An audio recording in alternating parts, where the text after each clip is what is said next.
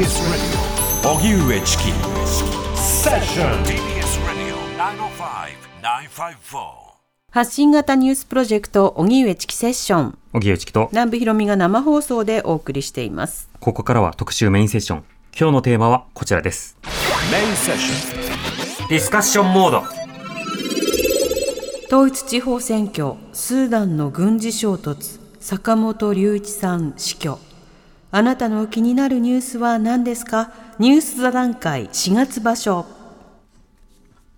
番組月末恒例企画、はニュース座談会のお時間となっております。はいえーセッションではニュースコーナー、特集コーナーで様々なニュースを取り上げておりますが、えーまだまだ語り足りない、そしていろんな方の声を聞きたい、はいこのニュースを取り上げてほしい、はいい、ろんなリクエストにお答えして語り合うというコーナーですので、リスナーの皆さんの気になるニュースもお待ちしております。はい。まだメール間に合いますよ。宛先 ss954-tbs.co.jp まであなたの今月気になったニュースぜひ聞かせてください。うん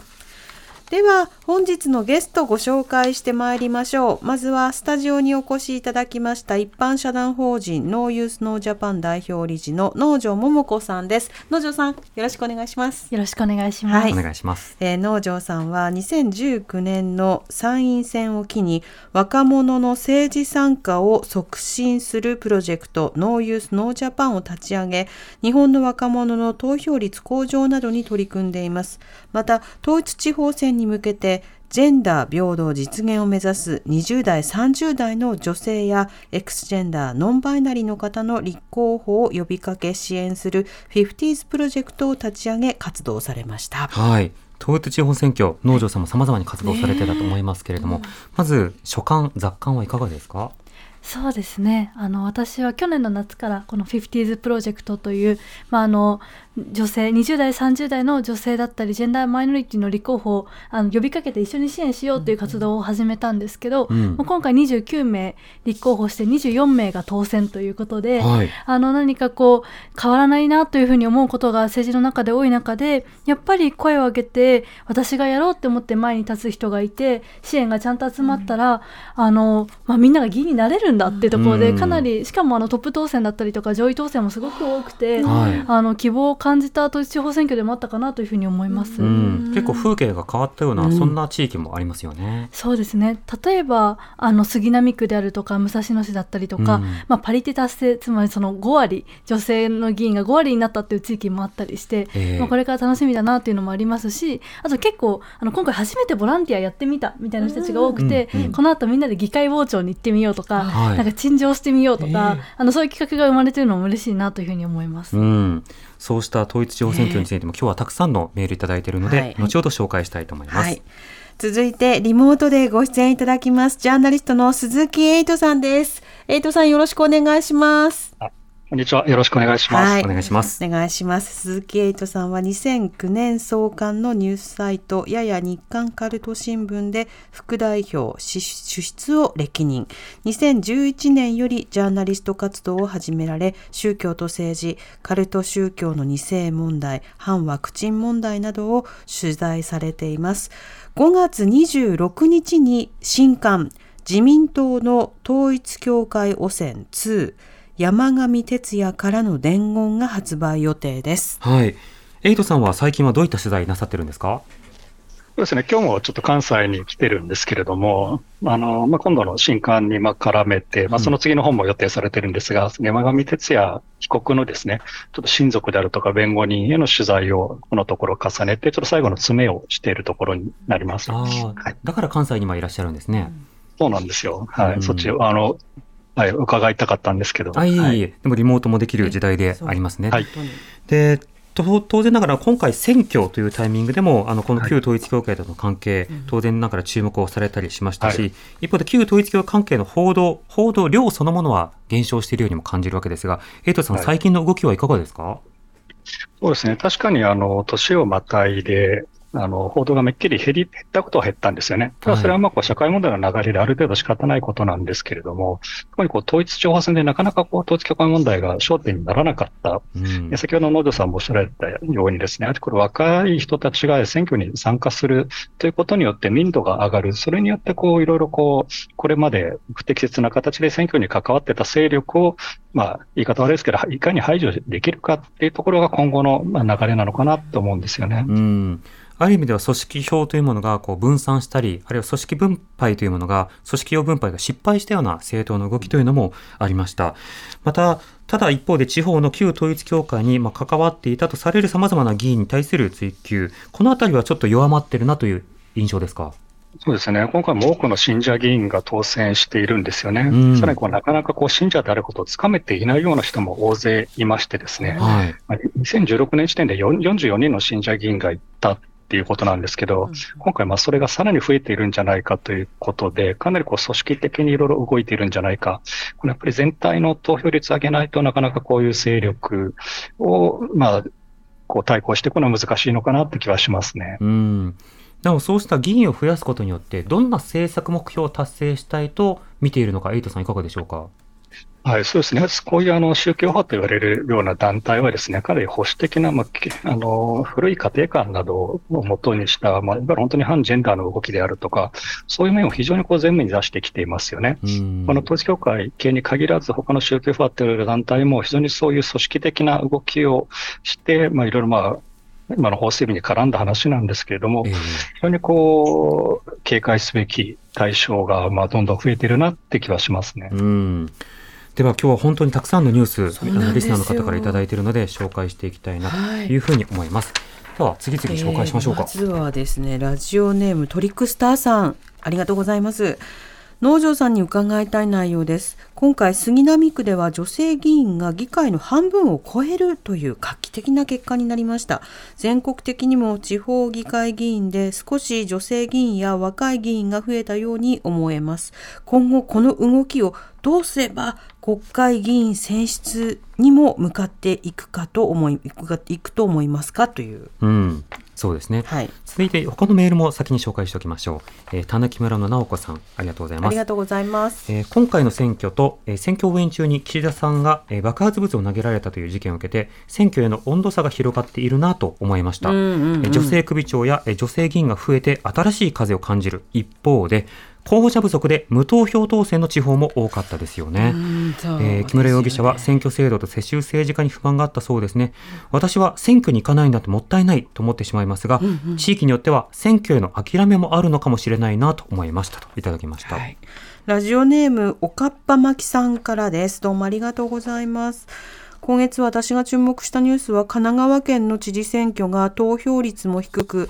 えー白票を含む無効票が、えー6.9%にあたる21万票もあったということです。候補者を消去法で選ぼうとすると誰もいなくなってしまう選挙で本当に悩み選挙って何だろうと考えてしまいました。現職の黒岩知事が続投となりましたが21万票の無効票の意味を重く受け止めてほしいと思いますといただいてます、それから、えーラジオネーム神の相棒宗介さん、ありがとうございます。ありが。とうございます。気になるニュースですが、今月は統一地方選挙がありました。政治と宗教、特に旧統一教会との関係が争点の一つだったと思うのですが、その部分は報じられることが少なかったのではないでしょうか。今回の選挙では、新党政治連盟が選択的夫婦別姓や同性婚に反対を求めるような公約書を候補者に送りつけたことが報じられております。特定の宗教勢力勢力が政治に介入したり、マイノリティの権利を侵害するようなことがあってはならないと考えますが、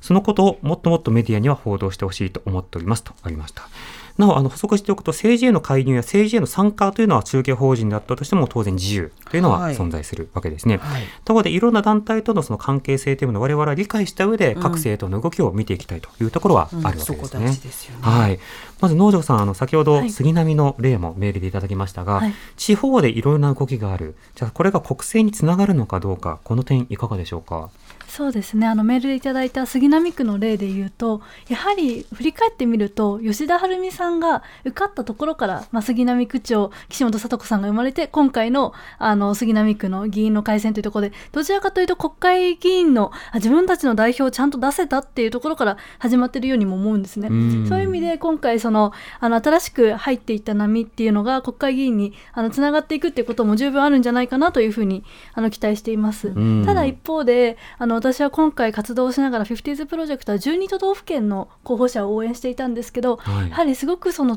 都心部とあの地方のそのジェンダー平等に対する、まあ、ギャップを感じたんですね。なんで今年都会の選挙ができるような地域であればジェンダー平等というのを掲げてそれでトップ当選だったりとか上位当選ということがあったんですけど、まあ、地方だとまだなかなか難しい、で国会議員はやはりあの各地域から選ばれる代表ですので、あのこの波をね全国的な動きにするにはやはりもう少しこういろいろやっていかなきゃいけないなというような課題感も感じています。そうですねとりわけ国政選挙などになってくると、まあ、地方議員などのま協力とか後押しとか、そうしたのことも含めて国会への影響というのは出てくるので、やはりそれらはますごくこう結びついて関係し合っている。だから地方から国会へ、あるいは国会から地方へというそういった循環がどう生まれるのかということですね。エイトさん、あの、このやはり旧統一教会宗教右派についての質問、あの、多く来ております。エイトさんは改めてこの点いかがでしょうか、はいですね、この今回の新党政治連盟が、まあ、こういう候補者に対して、まあ、公約書を突きつけてるって、これも前回、あの、参院選でも統一教会、こういうことやってましたよね。うん。ということで、非常にこういう感じで首根っこを掴んでですね、こう宗教法一定の、こう、あのー、宗教マシンとしてですね、そういう、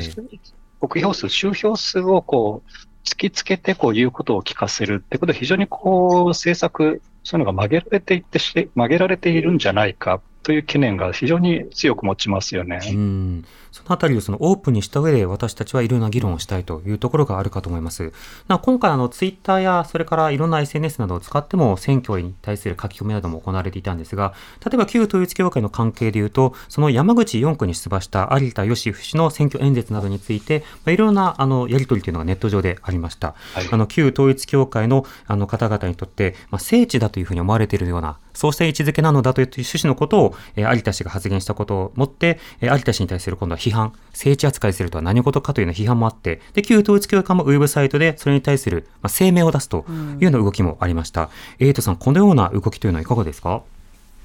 まあ非常にちょっと最初、まあ、ある程度誤解の、誤解から始まったって気はするんですけれども、非常にこう引っ込みがつかなくなっているようなところもあると思うんですよね。はい、確かまあ統一教会は、まあ、有田義夫さんまあ、大嫌い、天敵と思ってるので、相手さんが少しこう、まあ、ある著名人から責められているような状況にそこに乗ってきたのかなって気はするんですよね。うんまあ下関自体は、まあ、あの、教祖のムン・ソンミョンはですね、最初に日本に上陸した土地ということで、まあ、あの聖地に準ずるようなところだってことも教団側もの幹部も言っているので、えー、そのあたりこう、まあ、有田さんの意識としては、まあ、教団では聖地と言われています、聖地に近いような存在ですっていうことを指摘したところ、まあ、その淳さんであるとか国士さりさんが、まあ、非常にこう地元としてですね、それはちょっと許せない発言だみたいな感じでこう反応してしまった、うん、そこでこう、うん、なんかこう、行き違いが起こってるのかなって、ちょっと残念な感じはしますよね。うん。まあ、特定の地域に対するラベルが貼られることに対して、まあ、住人として抵抗するということと、しかし歴史的位置づけであるとか、あるいは政治的な背景として、こういった文脈があったのだということを説明すること、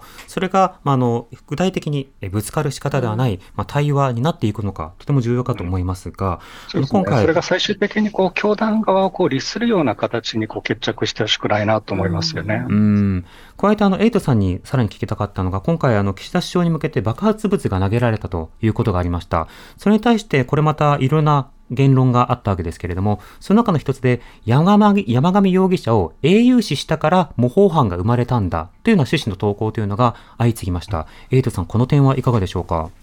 非常にこれはまあ短絡的に考えるとそう捉える人がまあいても仕方ないなとは思うんですよね。ただ、こう、一つ一つちゃんと見ていくと、あの、山上被告をこう、栄養視する報道が実際になかったわけなんですよ。はい、栄養視する人を取り上げる報道はあったんですけれども、そういうところからですね、あの、そこが模倣犯が生まれる、こうテロの成功体験がまあそういう感じで次のテロを呼ぶみたいな、そういうこう短絡的なこう思考になっている人がかなり多い。まあ、そこ一部そうしてあげるのは仕方ないんですけど、そういうところにこう政治家が乗っかってですね、まあ、山上被告のまあ事件で顕在化したようなまあ、宗教団体ととあの政治家のこう不適切な関係をこれ以上深掘りされたくない、まあ、そういうこともあるんじゃないかなと。まあ、当然こういう社会事件、大きな社会事件なので、どういう背景があったかっていうのは再発防止であるとか、その非常にこう突き詰めて探求することはまあ必要なことなんですよね。ええなんかテロが起きてほしくないし、テロを許さないからこそ、テロを起きうるような背景というものを除去していこうではないか。それはしかし、それが一つの効果的な手段ではないように、メディアは慎重に報道しながらも、しかしそのジレンマを、まあ、メディアの報道として応答していくことが大事になるわけですね。そうですね。その肝心のメディア側がですね、今回非常にこう、一部のメディアがかなりこうおかしな、あの、論説を展開しているようなケースもあるんですよね。はい。それところからもう一回メディアがこういうあの、大きな社会事件に出してどういう報道をすべきかっていうところをちゃんとこう、共有意識を共有してほしいなと思いますね。うん、なるほど。農場さんはこの爆発物の,、まあ、あの事件についてはどうお感じになってますか？そうですねあのこの事件に関して言えばやはりまあどんな主張であったとしてもそのテロっていう民主主義的な手段ではない形でやることは本当にあってはならないことだなというふうに思ってはいます。うんただ同時にあの私はですねたまたまなんですけどあの3月23日神奈川県のあの県知事選の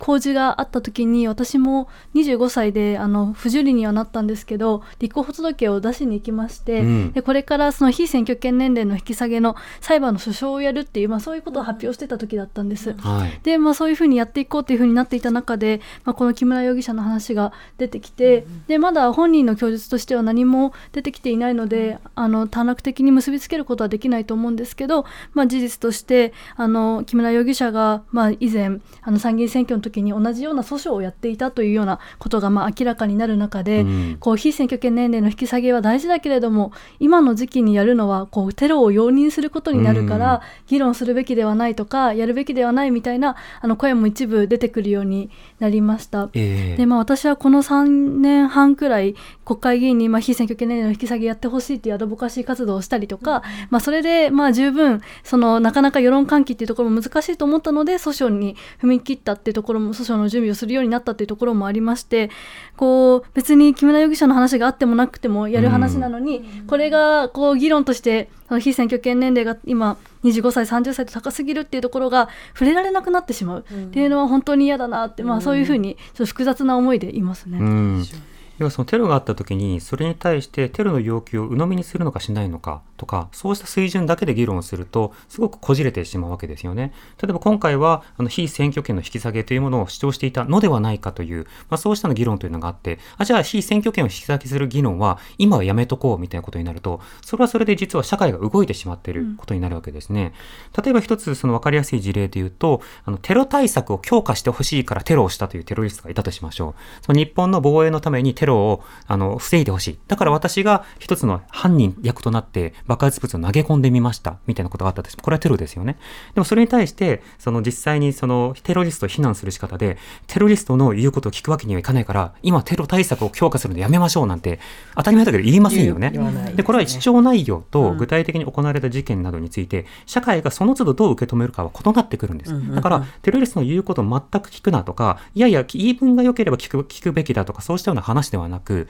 その都度その都度それが起きた背景と対策の妥当性と、それにどの程度のリソースを割くべきなのかということを個別に議論することが必要なのだが、あたかも犯人の言うことは一切報じてはいけないとか、あたかも名前を報じてはいけないとか、あたかもそういうふうに主張されたならば逆張りをするのが大事なのだっていうのが、もう前提となってしまうかのような議論がこう一人歩きしている。それは結構この間1年間の間にまあフラストレーションを感じていた方々がいろんな発信をしてしまっていて、それがしかし日本の教訓になってしまうとちょっと怖いなというふうに私は思うんですが、エイトさんその点はどうですか？はい、本当にあの、チキさんおっしゃる通り、この一種の思考停止なんですよね。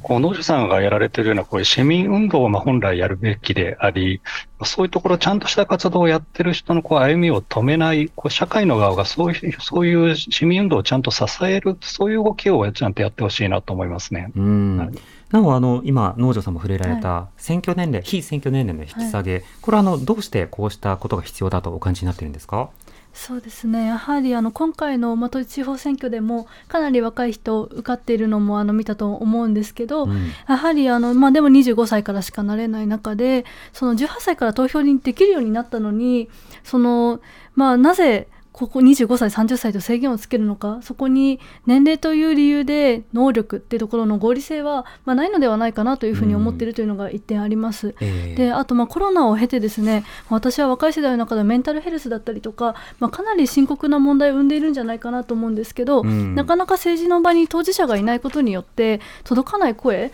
なんかこう問題ともされていないことがまだまだたくさんあるなと若い世代の問題を見て思うのでまずは当事者が入っていけるような環境を作ること確かにまあ選挙に出たと受かるかどうかは有権者の判断ですけどまずは選挙に出るという権利はあの等しくあっていいのではないかなというふうに思っています。うん、そうですね25歳や30歳ではいけないという合理的な理由は現代ではなかなか考えにくいですしもっと若い年齢でも高校生でも起業できるとか、うんあるいはその試験者としてなっているということなのであれば、やはりその年齢の引き下げというのはまあ現実的な議論かなと思います。さて、その他にも様々な、えーリスナーの方からの、えーメールなどいただいております。はい、ご紹介します。ラジオネーム、ノルウェーのサバさん、どうもありがとうございます。気持ちの良い青空の午後、目にして気持ちが暗くなる小さな記事を見つけました。大阪市議会の半数以上の議席を維新の会が占め、なおかつ市長も同じ政党という中、市議会の議員定数を10減らす公約を前倒しするというのです。多数派が少数派を数で抑えて少数派がこれ以上伸びないように有利な制度に変えようとしています。これこそ民主主義の根幹を揺るがすことだと思いますといただいてます。はい。あの定数削減とか身を切る改革ということを日本維新の会は、えー以前から主張していましたね。でしたね。で国会議員の数を減らしましょうとかあるいは報酬を減らしましょうという話もたびたび行われています,、はい出てきます。農場さんこうした点などはいかがでしょうか？そうですね。私は民主主義にとって議会というものは重要なものだと思っていてただ一方であの担い手がいなくなっていて無投票が起きているというようなことも事実だと思うんです。うん。なので、まあ、私としてはどちらかというと定数を減らすのではなくて例えば夜の議会にして副業できるような形にするだとか、ええ。もう少しその参入障壁を減らしてそのどうやったら多様な声をあの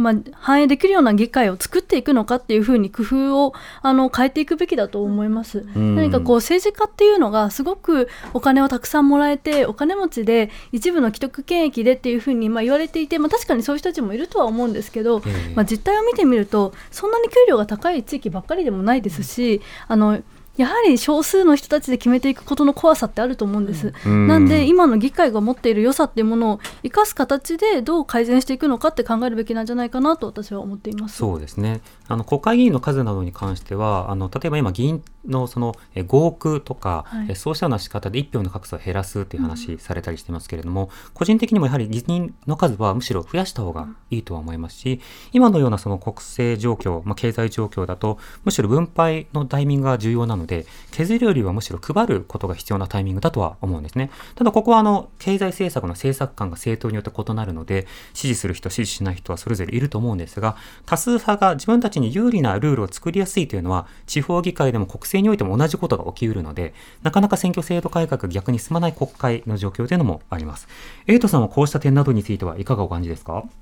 はい、そうですね。いかにこうしてマイノリティの声をちゃんと拾っていくかっていう点では、こう人にまあ多数決って別にあの、数が多い人だけをこう取り上げるとか、民主主義ってそういうことではないんですよね。うんちゃんとこう政治家が、あの政政治に司る方々がですね、ちゃんと本当に声にならない声、まあ被害に遭ってても声を上げられないような人がまあ大勢いますよね。そういう人の声をちゃんと拾っていく、まあそういうふうにまあ本当にあのなっていってほしい。そういう情勢をいかに作っていくかってことだと思うんですよね。うん。今、その地方の議会などにおいても、今度は地方の議会ごとのまあ論点というのがあったりする、ねうん。それこそ例えば水であるとか土であるとか、そうしたものが汚染されているというような、そうしたものをどうするのかっていうことが課題になっている地域もあれば、あれば。住民が減っているという地域もある、そうした中で、えートリックスターさんからもう一つメールで、はい。エイトさんに質問がということで来ています。はいはい。え気になる話題は、えー旧統一教会が多摩市の、えー高校などの施設近辺の土地を購入していようという問題ですということで、こういった報道を見たと、この件どうなってるんですかという質問が来てるんですけど、エイトさんいかがでしょうか？はい、あの、ちょっと近々に現地取材行く予定はしているんですけれども、はい。あの、どうやらですね、これ、まあ、土地を購入したのは、あの、去年の事件の前で、ちゃんとあの、宗教法人として、まあ、購入はしているんですよね。うんだから非常にこう、資産隠しとかもそういうことではなくてですね、うんうん教団のこう、大規模な研修所がちょっとい、あの、閉鎖されているような状況もあって、はい。何かしらそういう施設を作ろうとしているんじゃないかと思いますよね。うん。まあ、いろいろあの現地で住民の方、市民の方の反対運動なども起こっているので、実際現地でどのようにこな声があるかとか、多分現地でちょっと見てこようかなとは思っていますなるほ。ど。じゃあまたあのぜひ取材報告などもお願いします。お願いしたいと思います。はい、あの重ねてエイトさんに今聞いておきたいのは、あの開催、解散権をめぐってえーやり取りがずっと続いています。この現状はどうなってるんでしょうか？そうですね、はい、ちょっと週刊文春の方でですね、非常に文化庁がまあ後ろ向きなんじゃないかっていうような報道も出てるんですけど、はい。昨日まで野党ヒアリングもあって、まあ、実際そうではないっていうようなこう回答も文化庁から出てるようですね。うんうん。で、いろいろまあ僕もいろいろ取材なりこうヒア、まあ、聞く中では、まあ、多少後ろ向き的な意見もあるようなんですけども、文化庁としてはちゃんと粛々とちゃんと進めていると、まあ、信じたいところですよね。うんはい。まあ、法にのっとってということです。なあの、今まで政権というのは、まあ、刑法に値するような、刑法に違反するような事案などが、まあ、あの基本的には解散権の行使の前提の質問権なのだというふうな解釈だったのですが、あのまあ、民法上の違法行為も当たりうるというふうにも発言した。ただこれが当たるとは言ってない段階という線引きは変わってないとところなので、そのあたりがどうなるのかということは、これは冷静に見ていきたいなと思います。では続いての論点いきましょうか。この論点もとても多くいただいております。えーラジオネームない方ですけれどもメールありがとうございます私の大変気になるニュースは入管法改正案です岸田総理がウクライナから逃れた方々を避難民として受け入れを決めた時は日本も難民条約にふさわしい対応に舵を切るのだと期待しましたが今となってはその時だけ西側諸国に足並みを揃えた単なるパフォーマンスだったのかと本当に情けない気持ちになります。うん。ラジオネーム小石さん、ありがとうございますあり。がとうございます。私が今月気になったニュースは、今日衆議院の法務委員会で採決された入管法です。法案を修正することで一部の人は助かるという言説がありますが、助からない人、より困難な状況に追い込まれる人はどうなってしまうのか、本当に腹が立って仕方がありませんといただきました。農場さんはこの入管法の動きについてはどう見てますか？そうですね。あの2年前に出てきたあの法案から、まあ、その時はウィシュマさんの件があって廃案となりましたけど、結局出てきた改正案もう一回出てきた時にほとんど何も変わっていないじゃないかと、こう声を上げたら変わるのかちゃんと廃案になるのかっていうところを私は2年前かなりあちゃんと声を上げれば変わるんだなっていうところで結構あのその時安堵した思いがあるんですよ。うんまあ、それでもやはり問題はねそもそも変わっていないから終わりではないんですけれども、まあ、ひとまず良かったというふうに思っていたので今回2年後また出てきて何もほとんど変わっていなくてでこう例えばまあ審査3回目だともう強制的に退去できるさせられるような権限を入管が持つっていうような、うん。なんかそういう恐ろしいものででこう市民からの反対だったり当事者からの反対 NGO からの反対に対して何も向き合っていなくてそれで、まあ、今回普通に出してきたと、はい。で今回はまあ世論がこうそこまで平気かなっていうような様子を見ながらちょっと修正して、まあ、また流そう出そうとし出していて、まあ、今回もう採決まで行ったっていうことで、まあ、ちょっとうんなんかこう対話こう信頼を作るための対話っていうところのもう素地からすごく疑ってしまうなというふうに思っています。うん対応するどころか今回は搾取するような法案だと思うんですよね。というのはその管理措置制度というものが導入されるとその仮放免ではなくて具体的な管金というものをあの実際に入所されている収容されている外国人が自ら見つけなくてはいけない。でどうしても自ら見つけられないという場合は政府がリスト化している管理団体ではなくえー支援者たちのえー団体リストの中に受け入れますか？管理者になりますか？ということを問い合わせる。でそれで断ると出られないしもし引き受けてその際に何かしら問題があったりするとペナルティが課せられる。その管理者たちにですね、ということになってくるのでそうしますと本当にこう搾取して分断をしてそしてさまざまに様々に業務を増やしてというようなそうした法案になっているそれが今、まあ、法務委員会を通過したということになるわけですね。そうですよね。本当なんかこう人間を人間扱いするためのあの法律を作っていかないといけないという段階なはずなのにそのもうあのできるだけ日本に役に立たない人たちは出てってほしいというようななんかもうそういう思惑が透けて見えて本当にこれでいいのであろうかと、まあ、その今回野党でもあの立憲民主党以外、まあ、国民民主党だったり維新日本維新の会は応じたっていうことですけど、それが本当にいい判断なのかなっていうところは疑ってしまうなと思います。うんエイトさんはこうしたニュースについてはいかがですか？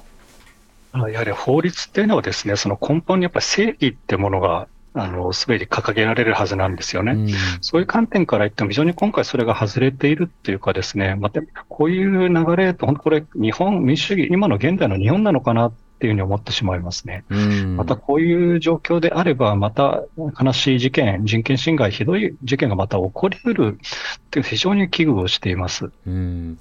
これあの、エイト様はかねてから例えば宗教2世の問題などを取り上げる際にも、これは人権の問題であるということを強調されてこられました。で当然外国人の中には、例えばイスラム教をはじめとして様々な宗教を持っていて、そうした宗教を持っている方や様々な方々と共生する社会を作っていくことが必要で、はい、一方で例えばある種カルト化であるとか体罰を助長するとか、こういったない一線をどこに引くのか、そこをまあいろんな団体とこう対話していくことが重要だということになっていますね。この人権を重視するということの重要さについては、エイトさん、どういうふうにお感じになってるんですか？はい、もうそれはもうすべての基本だと思うんですよね。まあ、最低限の人権が守られていない団体も、そもそもそういう団体自体のまあ成立あのするべきではないし、少なくともそういう2世であるとか子供であるとか、そういう団体の中にはさらに弱い立場にいる人をいかに守っていくかっていうところが、まあ、そこは最低限やるべきことですよね。うん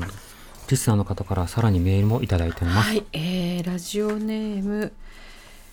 メヒカリの唐揚げさんからいただきました。ありがとうございます。うん、今月ショックだったニュースは広島でのベトナム人技能実習生の乳児遺体遺棄です。最高裁で無罪判決となったリンさんと広島の女性では赤ちゃんへの対応は全く違うもので同じ出来事として語ることはできません。けれど背景となったものは同じ。日本の欺瞞に満ちた技能実習制度です。林さんの長い戦いが明けてなお日本でこのような状況に追い込まれてしまう方が出たことに悲しくいたたまれない気持ちになりました。うん、それからバクバクさんありがとうございます。ありがとうございます。私が今月最も気になったニュースは技能実習廃止のニュースです。えー、外国人労働者のあり方について政府は現場をしっかりと把握をし、単なる看板の掛け替えでは絶対に終わらぬよう、実効性の高い制度の運用をしていただきたいと思います。近所に住む外国人労働者の方と挨拶を交わしますが、皆感じがよく、礼儀正しく接してくれます。ただ、仕事の方は報酬と見合わず、とても苦労されているようですといただきました。知る、わかる、動かす、荻上チキ。セッション荻上チキセッション今日の特集メインセッションテーマはニュース座談会4月場所あなたの気になったニュースは何ですか？えー、ゲストはスタジオに NO YOUTH NO JAPAN 代表理事の能條桃子さんよろしくお願いします。そしてリモートでジャーナリストの鈴木エイトさんに参加していただいています。エイトさんよろしくお願いします。引き続きよろしくお願いします。まずでは今日たくさんいろんな論点いただいてますので、ね、紹介していきたいと思います。えー、まずはラジオネームぬるま湯女性の方です。どうもありがとうございます。4月のニュースといえば LGBTQ パレードに G7 大使の参加、それに引き換え自民党の LGBTQ 法案への差別は許されないの文言を反対する声、あまりの、あまりに隔たりのある事柄に怒りがこみ上げます。人権問題に関す関わる法案にはこんなに時間がかかるのにコロナに対してはあっという間に5類にしたりもう本当に悲しくてしょうがないですといただいてます。はい。えー、それから金木星さんありがとうございます。ありがとうございます。気になるニュースはマイナカードと保険証の一体化です。どうしても国民全員に持たせたいのなら国民に配布したらいいのにどうしてわざわざマイナカードは任意にしてるのでしょうか。任意にした上で税金でポイント配布したりどうしても必要な保険証と一体化させたりどうしてもわかりませんといただきました。同じ思いです。ラジオネームたぬき八化けさんからいただきました。どうもありがとうございます。今月最も印象に残ったニュースはドイツの脱原発達成です。うん。明確な目標を掲げ国家的プロジェクトを実現させたドイツ政府に意志の強さを感じます一方日本は福島第一原発問題に対処するのが精一杯で根本的な解決に向けては一歩も進んでいません科学技術においても哲学においても日本はドイツの足元にも及ばないと思い知らされましたといただいてますはい。その他たくさんいただいているのが今月気になったニュースとして、えー故ジャニー喜多川氏の性加害をめぐる記者会見がえー外国特会協会で行われたとはいはいいうようなこと、えーこれに対するその報道や反応について気になっているという方も多くいらっしゃいます。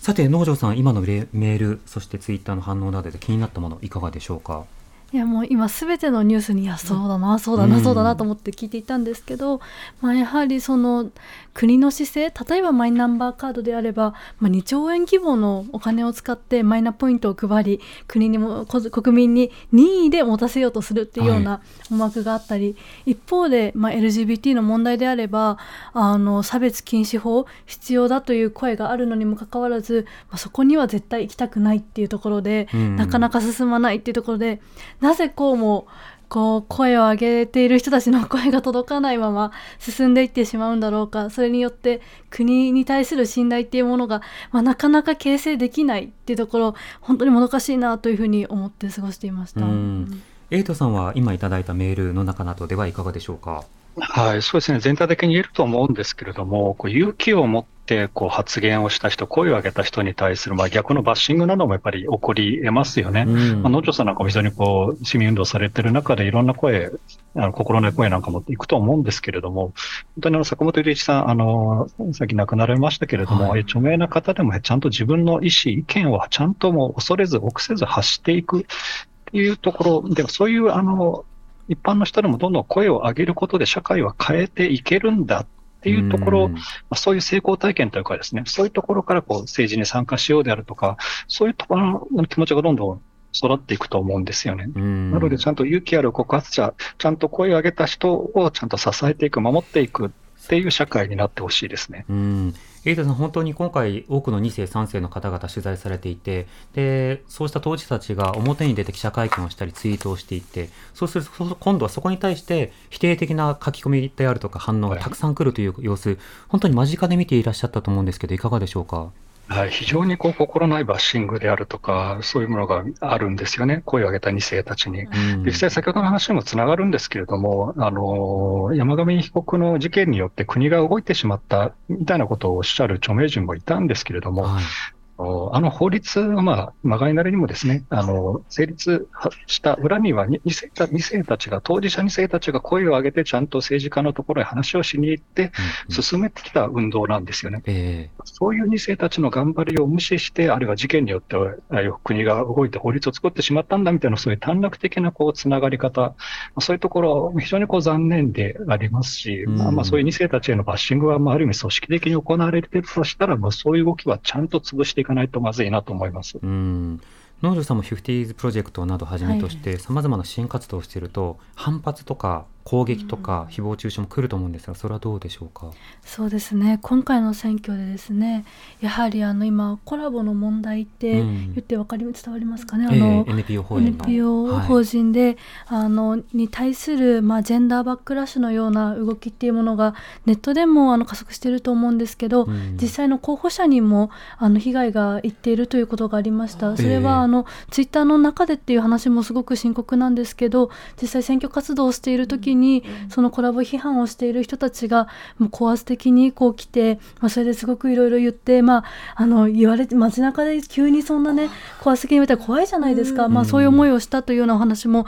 あの聞いていますので、ええなんかこうネットの中だけの問題だからってこうみんなが見過ごしてきたことがこうやって現場の問題になっていくんだなっていうふうにあの感じましたね。うん。ネットとリアルというのはなんかこう切って話せるようなものではなくて、うん。えーそれこそネットで様々に高まった世論が良くも悪くも現実社会にこうつながっていくということはある。ただそれが特定の例えば、えー攻撃になるのか支援になるのか、はい。あるいは様々な社会運動として盛り上がっていくのか個人への例えば声を上げた人への攻撃になるのかそれの状況というものもやっぱり大きく変わるので SNS で行われているいろんな議論というものにどう付き合っていくのかこの点とても難しいですがいかがでしょうか？そうですね。なのであの議論はやはり SNS から始まるところも今すごく多いですし、うん。私もそれに助けられているところ多いんですけどやはりその SNS の誹謗中傷を、まあ、こういう人もいるよねって言って無視するのではなくてやはり一番最初の段階はそこから始まるので、まあ、そこへの規制であるとか、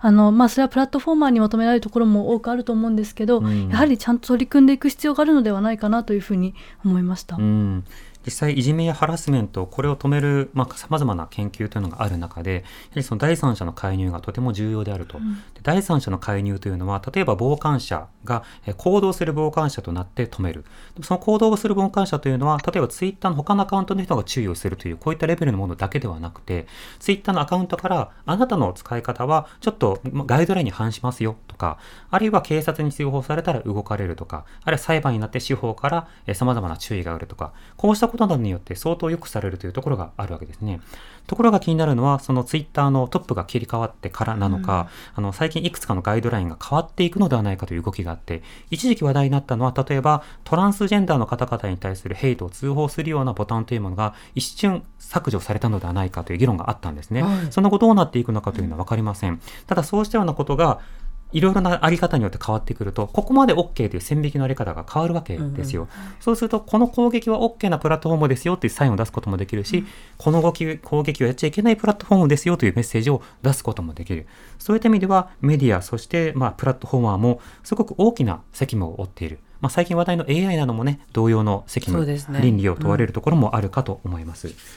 さて、先ほどもエイトさんから名前上がりましたが、えはい。リスナーの方からもいただいえてます。ーラジオネームすももさんどうもありがとうございます。今月気になったニュースは坂本龍一さんの訃報でした。なんだか最近70代で活躍していた方の訃報が多すぎます。私が少し背伸びをして憧れていた方々がこの世からいなくなるたびになんだかがっくり落ち込みます。自分もそんな年になったんだなぁと現実を直視させられます。4月はそんな月でした。人生ってあっという間なんだなぁと思う今日この頃ですといただきました。うんどうもありがとうございます。また、うどん屋久兵衛さん、ありがとうございますはありが。とうございます。スーダン情勢の緊張、岸田首相演説会場爆破事件も何かみんな忘れていませんか？最後まで平和とは何かを問い続けてきた坂本龍一さんのメッセージと真逆のことを日本も他国も繰り返している現実に落胆しています。本当ですね。武力では何も解決しないことは分かっているはずなのに、ねじ曲がった現実に対しては武力を行使しようとする。こんな矛盾、許していいのでしょうかといただきました。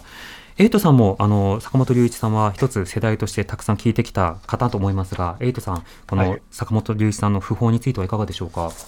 そうですね。まあ、まあ、当然ショックなんですけれども、坂本さんがやられてきたことですね。そういうあうんの精神はずっと次の世代に受け継がれていくので、うんその、たとえ亡くなってことでもそれで終わりではないんですよね。はい。あのそれが受け継がれていって、まあ、彼がどういうことをやってきたか、どういう素晴らしいことをやってきたかということをちゃんと後に続く方が受け継いで、つないでいく、そういうバトンが大事かなと思いますね。うん。ミュージシャンとしての側面、アクティビストとしての側面、はい。また様々な側面が人にはあるので、ねそれらを総合的に、まあ、評価していくということは重要になってきますよね。農場さんはいかがですか？そうですね。あの私もすごく大きな影響をいろいろいただいたし元気もあのいろんな場面であの発信によってもらっていたなというふうに思うんですけど、まあ、一つやはりあの坂本龍一さんが亡くなる最後の最後まで訴えていたことの一つが神宮前の,、うんはい。あの再開発の問題で、うん。やはりその、まあ、今木をねあの専門着、まあ、切ろうとしているというような計画が